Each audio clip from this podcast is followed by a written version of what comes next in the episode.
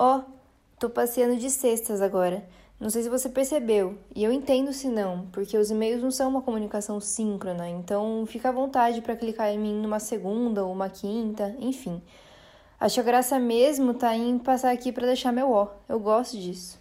Aliás, hoje mesmo eu percebi que eu tô há um ano trabalhando de casa, 11 meses aqui na ensaio. Nos anos anteriores, que eu não estive por aqui, meus home offices eram diferentes.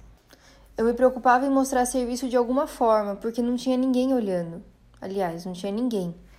Acho que grande parte das pessoas que não gostam do trabalho remoto tem certa preocupação com sentir-se só. E eu entendo, eu me senti, por vários dias. E não é bom. E culminou em crises intensas de ansiedade. E aí, quando bem vinha ensaio, tremi na base. Real. Pensava, mais uma vez sozinha. Até que lá pelo quarto ou quinto dia sendo ensaísta, é assim que a gente chama a turma que trabalha aqui no ensaio. Eu libertei dos meus ansiosos pulmões um belíssimo de um Ah, então isso é trabalhar fora do escritório. E aí eu voltei a respirar.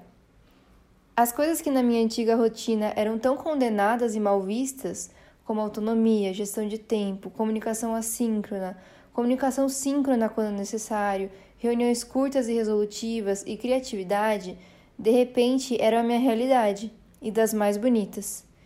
E tudo se volta a um só conceito: cultura.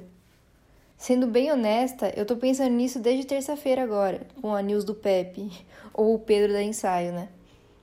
Meu conselho, volta lá nos e-mails de terça para ler. A minha esperança é que você e seu time tenham uma rotina de trabalho semelhante à que nós temos aqui no ensaio é claro, cada um com seu ritmo, suas plataformas, suas necessidades, dores e realidade.